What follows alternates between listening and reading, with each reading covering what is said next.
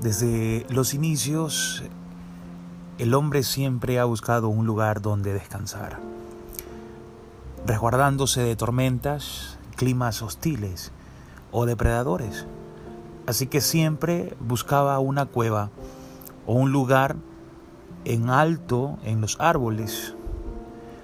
Hoy en la actualidad, a pesar de que muchos tenemos la dicha y la bendición de estar bajo un techo, Llegan momentos donde necesitamos un refugio, un lugar donde resguardarnos emocionalmente o psicológicamente.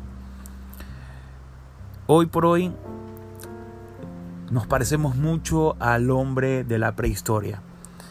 Aquel hombre de la prehistoria, como decía en un inicio, eh, buscaba siempre una cueva donde refugiarse de climas hostiles, y de depredadores. Actualmente puedo encontrar que tenemos una semejanza a pesar de haber desarrollado intelectos, haber desarrollado tecnologías. El hombre actual necesita un refugio en la cual poder resguardarse del ambiente hostil que vivimos día a día en este mundo. Necesitamos un refugio de, para evitar eh, los depredadores actuales, que si bien es cierto ya no son bestias enormes, pero que se han reemplazado por, eh, por situaciones que nos llevan a conflictos internos, a quebrarnos emocionalmente, que nos llevan a situaciones en las cuales muchas veces reclamamos a Dios el hecho de que hemos vivido momentos desagradables en nuestras vidas.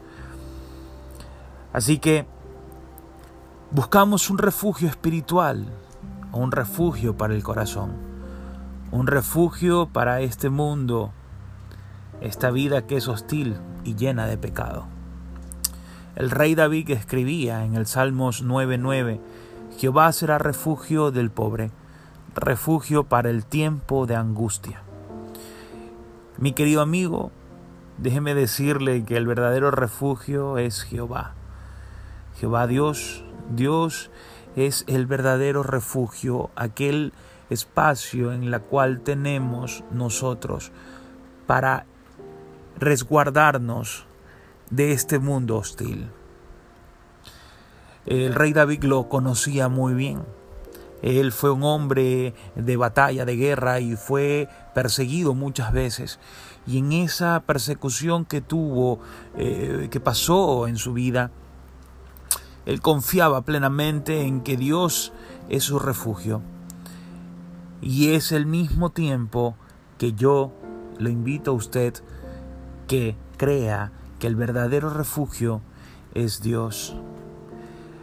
Hoy que vivimos un tiempo de zozobra, solo Dios es el verdadero refugio para usted y para mí. Actualmente tenemos un tiempo en la cual eh, no sabemos lo que pasará mañana.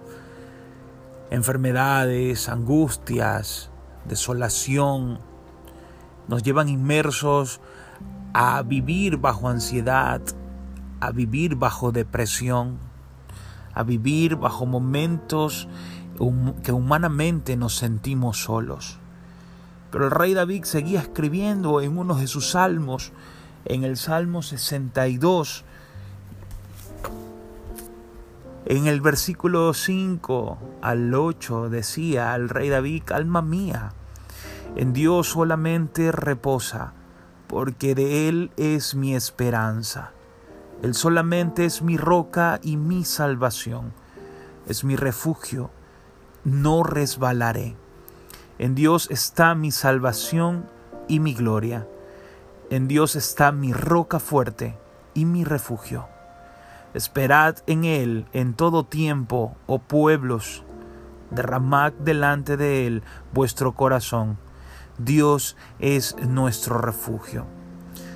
Así que, querido amigo que está escuchando, déjeme decirle que a pesar de que vivimos en un tiempo hostil, en un tiempo de incertidumbre, usted confíe plenamente en que Jehová es su refugio.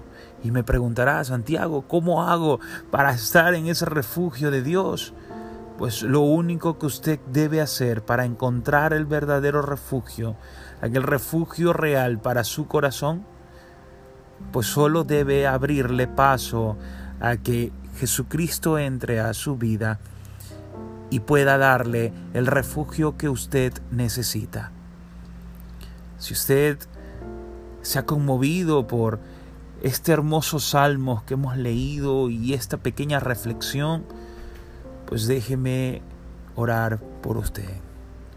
Señor Padre, tú eres un Dios de misericordia y que trabajas en todo tiempo y en todo momento.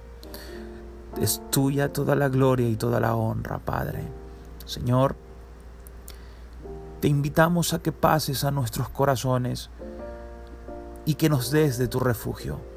Así como David buscaba refugio en ti, nosotros hoy buscamos refugio en ti.